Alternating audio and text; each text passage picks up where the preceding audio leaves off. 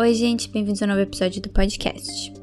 Depois que uma freira comete suicídio em um convento na Romênia, um padre e uma freira que tem visões a sua vida inteira são chamados para investigar. Aqui, assim como nos outros filmes, eles têm um recurso bem legal que é o escuro. Pois então, semana passada não teve episódio novo e agora vocês vão entender o porquê. Eu assisti seis filmes do universo cinematográfico Invocação do Mal e fiz uma breve análise de cada um deles.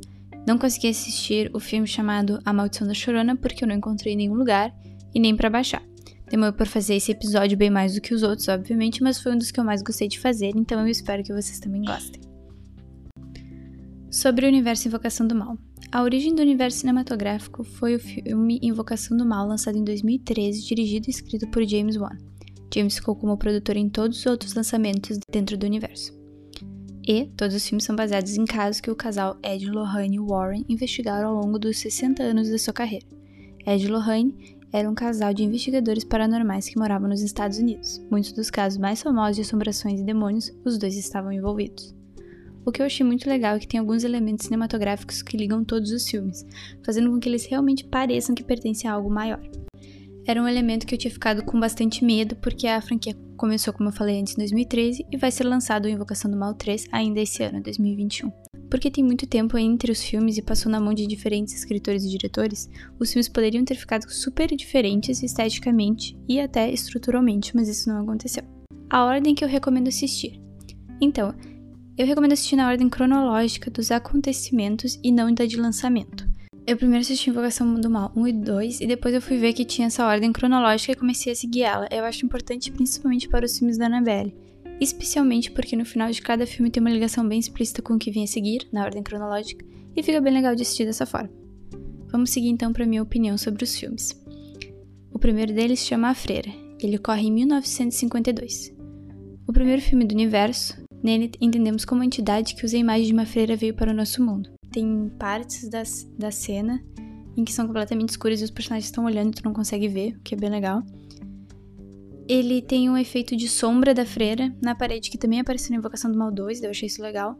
Tem em alguns momentos até uma iluminação com uma luz bem forte vermelha, bem saturada.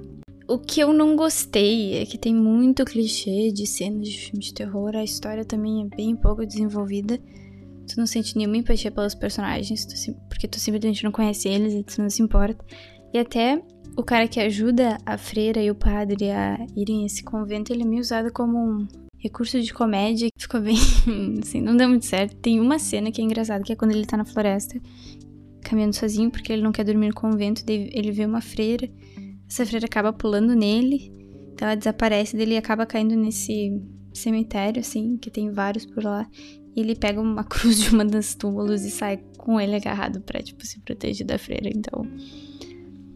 Eh, essa foi a única cena de comédia, honestamente. Eu achei honestamente que o filme seria pior. Pelo que eu tinha ouvido, mas ele tá bem longe de ser maravilhoso. O grande problema dele e de alguns outros desse universo vai ser minha maior crítica a esse universo cinematográfico. É que focaram demais nos elementos de terror e sustos e não se aprofundaram nos personagens e na trama. Ele tem sustos, mas o desenvolvimento dele é mais lento. O próximo filme é Annabelle, a Criação do Mal. Ele se passa em 1955. A sinopse é a seguinte: um artesão de bonecos perde sua filha em um acidente após a sua morte e ele e a esposa tentam recuperar a sua filha de qualquer maneira que conseguirem. Doze anos depois, eles abrem a casa para ser um orfanato de meninas. O que eu achei legal, assim, o que mais gostei, honestamente, do filme foi os cenários.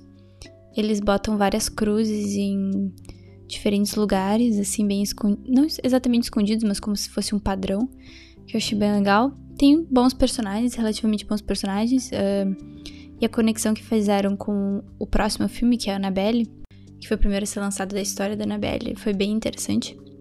O filme, ele é mais, mais assim, interessante pela explicação de como que foi criada esse ser, do que, que é a Annabelle, do que o filme em si. A direção de arte, como eu comentei, que faz os cenários, roupas e etc, me chamaram a atenção. E uma coisa que tem nesse filme, no da Freira também, é a utilização da iluminação vermelha para passar o sentimento de medo, como visto em um dos episódios anteriores do podcast, em que eu falei sobre a simbologia das cores no cinema. O próximo, então, é Annabelle, que se passa em 1967. Uma mulher grávida e seu marido começam a notar coisas estranhas acontecendo que não têm explicação lógica, depois de uma noite de grande trauma. Começo ele me surpreendeu bastante, pra ser bem eu gostei bastante do começo, que tem esses uh, dois loucos e que tem super conexão com o final do Annabelle anterior, do Annabelle A Criação do Mal, por isso que eu gostei de ver nessa ordem, principalmente.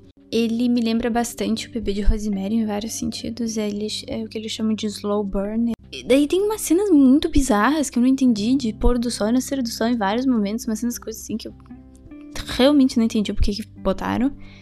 E eu gostei de tu ter assim, um, um elemento também de tensão que tu não sabe se as pessoas realmente querem ajudar ou não a personagem principal, que também me lembrou bastante o bebê de Rosemary.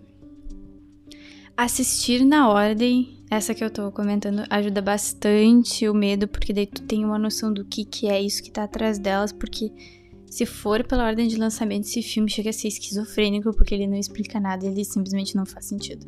Agora, se tu tem toda uma explicação de quem eram essas pessoas que entraram na casa, deles no início do filme, uh, o que, que é essa coisa que tá atrás deles e tal, daí tu até consegue ficar com mais medo, mais tensão.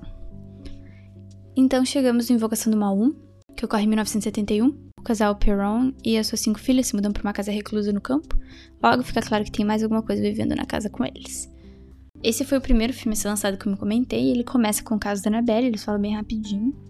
Ele usa muito esse escuro, que eu comentei também usado na Freira, também usado na Annabelle, que tu tem momentos e lugares como assim uma porta que tá aberta e tu simplesmente não consegue ver nada do corredor. Ele usa bastante zoom, que eu achei meio. Ok. tipo, não só o zoom na foco, mas tipo, tu vê a câmera aproximando, assim, com o zoom das coisas, o que eu acho meio estranho, não é muito meu, meu estilo, mas bem. A trilha sonora é ok. Eu fiquei muito tensa, mais tensa que com medo, mas não é uma, de forma alguma, uma crítica. Eu gostei bastante do filme.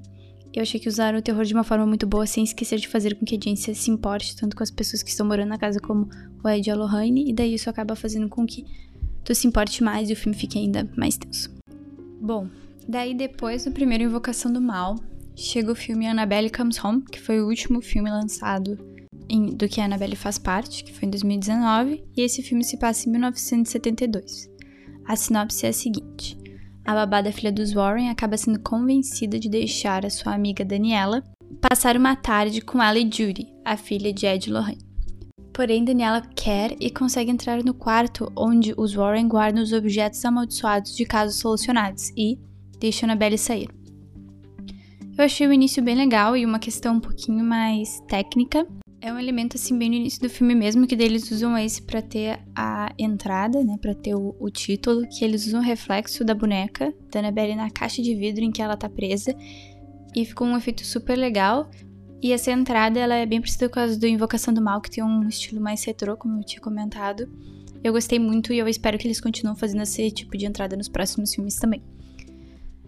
E daí eu escrevi um comentário uh, enquanto assisti o filme que a Daniela ganhou o prêmio de personagem mais insuportável desse universo cinematográfico. Mas isso foi antes de se entender os motivos que ela tinha feito todas as coisas que ela fez e tal, mas mesmo assim eu achei a personagem dela um pouco insuportável no início. Tem uma grande atenção aos detalhes, como por exemplo, tem um jogo que aparece rapidamente dentro do quarto e depois que a Daniela deixa todos, ele, todos esses espíritos saírem, porque no momento que ela deixa a Annabelle sair, essa a Annabelle deixa todos os outros saírem. E tu pode ver que depois eles começam a jogar esse jogo, elas jogam o jogo.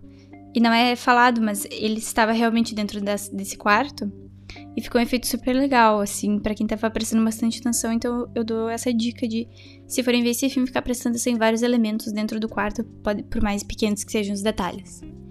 Eu acho também que o foco ser em outros espíritos, outras entidades, ajudou bastante. Porque já tivemos dois filmes da Annabelle, né? Então, trocar um pouquinho é bom. é um filme interessante. Eu acho que dos da Annabelle é o melhor. Isso dá principalmente por causa das personagens, que são praticamente três personagens só durante todo o filme. As atrizes estão super bem e elas têm carisma para fazer o filme andar, elas carregam o filme. Os efeitos são muito bons e esse tem menos cenas clichês que os outros filmes da Annabelle, mas ainda tem algumas. Então passamos para Invocação do Mal 2, que ocorre em 1977. A sinopse é: o casal Ed e Lorraine vão para Londres ajudar uma mãe solteira de quatro filhas e que uma delas parece ser a favorita da entidade que assombra sua casa. O filme começa com o caso de Amityville, que eu gostei, porque para quem acompanha o podcast sabe que eu gosto bastante desse caso. Eu gostei que eles mantiveram essa entrada retrô, achei sensacional, como eu havia comentado antes.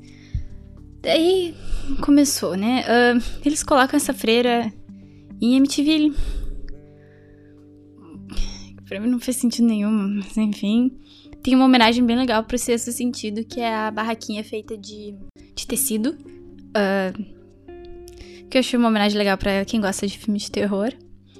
O filme ele é diferente o suficiente de Invocação do Mal 1, mas parecido também o suficiente para que seja considerado uma continuação. Isso eu achei legal porque é uma coisa bem complicada de se fazer, tu continuar assim em casos e não ficar super repetitivo.